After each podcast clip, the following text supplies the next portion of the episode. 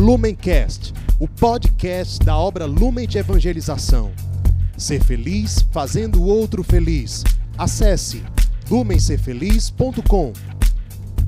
Olá pessoal, tudo bem? Sejam bem-vindos a mais um Palavra Encarnada, nossa meditação diária a partir do Evangelho. E hoje, dia de finados, nós vamos meditar com o Evangelho que está em Lucas 12, versículos de 35 a 40. Nós estamos reunidos em nome do Pai, do Filho, do Espírito Santo. Amém. Vinde, Espírito Santo, vinde por meio da poderosa intercessão do Imaculado Coração de Maria, vossa amadíssima esposa. Vinde, Espírito Santo, vinde por meio da poderosa intercessão do Imaculado Coração de Maria, vossa amadíssima esposa. Vinde, Espírito Santo, vinde por meio da poderosa intercessão do Imaculado Coração de Maria, vossa amadíssima esposa. Diz o Evangelho de hoje: Ficai de prontidão, com os rins cingidos e as lâmpadas acesas. Sede como pessoas que estão esperando seu Senhor voltar de uma festa de casamento, para lhe, lhe abrir a porta logo que ele chegar a bater. Felizes os servos que o Senhor encontrar acordados quando chegar. Em verdade vos digo, ele mesmo vai arregaçar sua veste, os fará sentar à mesa e passará a servi-los. E caso ele chegue pela meia-noite, ou já perto da madrugada, felizes serão, se assim os encontrar. Pessoal, hoje nós celebramos os finados, ou seja, aqueles nossos irmãos que já morreram. Nós, nesse dia, fazemos como grande ato de misericórdia e de caridade a oração pelos falecidos nossos familiares, amigos, pessoas conhecidas ou não, aquelas almas que estão no purgatório. Nós, claro, não temos como saber quem é que já está no céu, quem é que já está no purgatório, mas é dia de nós rezarmos por eles, pela salvação de cada um deles, especialmente pelos que estão no purgatório, claro. É, eles agora não podem mais agir livremente pela sua salvação. Eles, pela graça da comunhão dos santos, contam com as nossas orações, com as nossas penitências oferecidas, nossos jejuns, nossa Eucaristia oferecida, oferecidas por eles. Façamos isso hoje como ato de caridade, aqueles que puderem, ou hoje ou ao longo dos próximos dias, inclusive visitar os cemitérios também como ato de misericórdia, rezando pela salvação daqueles que já se foram, com certeza é, é um ato que faz parte, inclusive, da tradição cristã, é um ato de profunda piedade de profunda misericórdia diante desses irmãos. Rezarmos o texto, oferecermos missa, aquilo que for possível. E o evangelho desse dia, hoje tem várias possibilidades de evangelho, nós escolhemos aqui essa que está em Lucas 12. E é interessante porque essa passagem, ela é muito iluminada quando nós a lemos, tendo como pano de fundo um versículo que está lá no livro do Cântico dos Cânticos, capítulo 5, versículo 2. Lá diz o seguinte: Quem ama nunca dorme ao esperar o seu amado. Quem ama não dorme.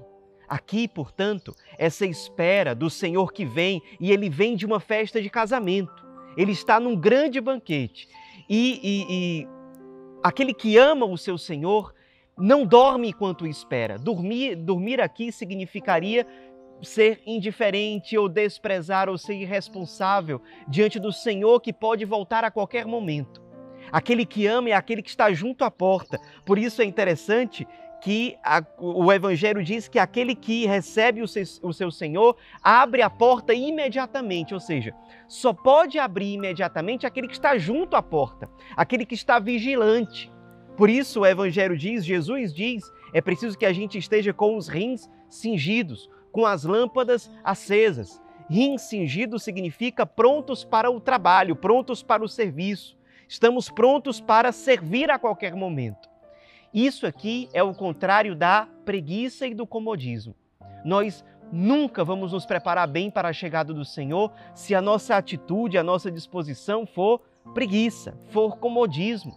Quantos de nós vivemos sempre esperando pelo próximo momento que nós vamos descansar.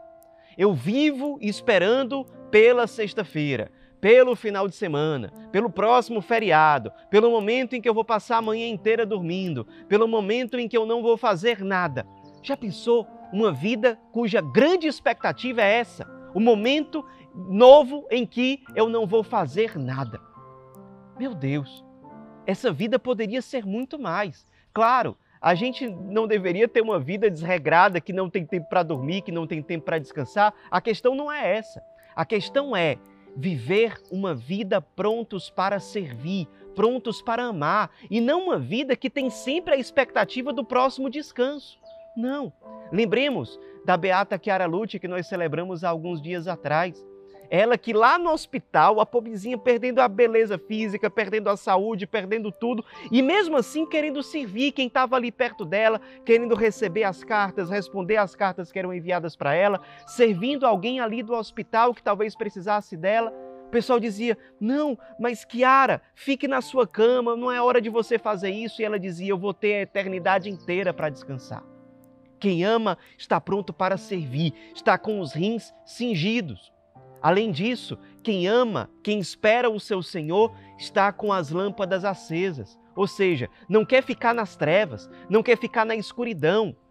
Como quem diz assim: "Ah, eu quero, eu quero agora não me preocupar com nada. Eu quero agora só descansar. Eu quero agora só dormir." Cara, tudo bem, tem hora para isso, mas viver sempre esperar, esperando isso é viver numa cegueira aí eu não quero ver o outro, eu não quero ter que servir, eu não, ter, não quero ter que me consumir de novo. Não, cara. Quem está disposto a amar uma alma do ponto espiritual sadia é aquela que está pronta para se consumir toda hora e que não fica reclamando por isso.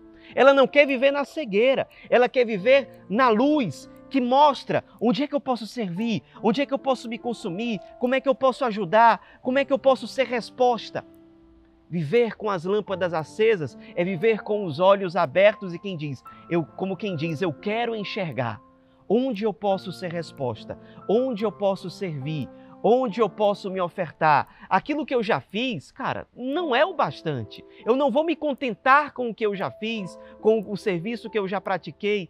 Não, como é que eu posso continuar sendo resposta? Como é que eu posso ser resposta ainda mais? E aí nós se nós esperarmos nosso Senhor dessa forma, nós experimentaremos uma grande alegria.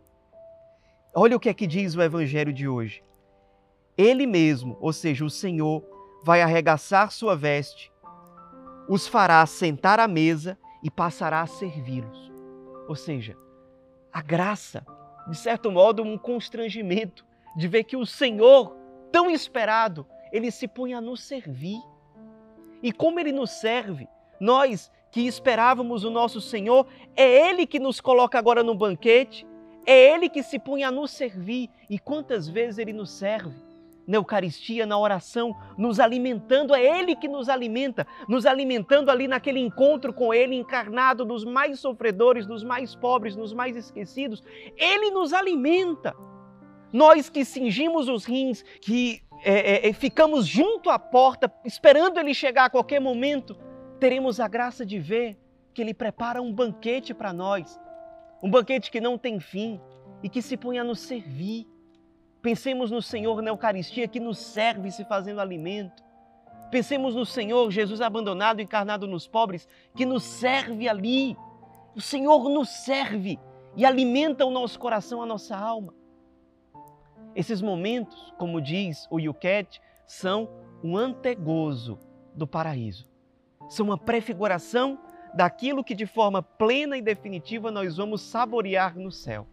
Passemos a nossa vida saboreando esses momentos.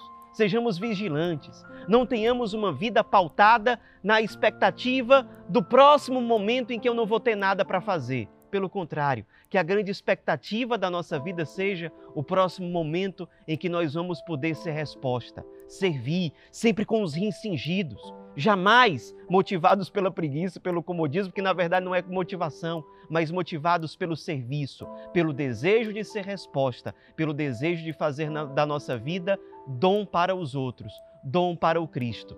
Experimentemos a graça de participar e de esperar ansiosamente o banquete definitivo. É assim que nós preparamos para participar da vida eterna, do banquete definitivo É assim que nós nos preparamos para participar do encontro no céu com todos os anjos, santos, a Virgem Maria, nosso Senhor. Ave Maria, cheia de graça, o Senhor é convosco. Bendita sois vós entre as mulheres, e bendito é o fruto do vosso ventre, Jesus.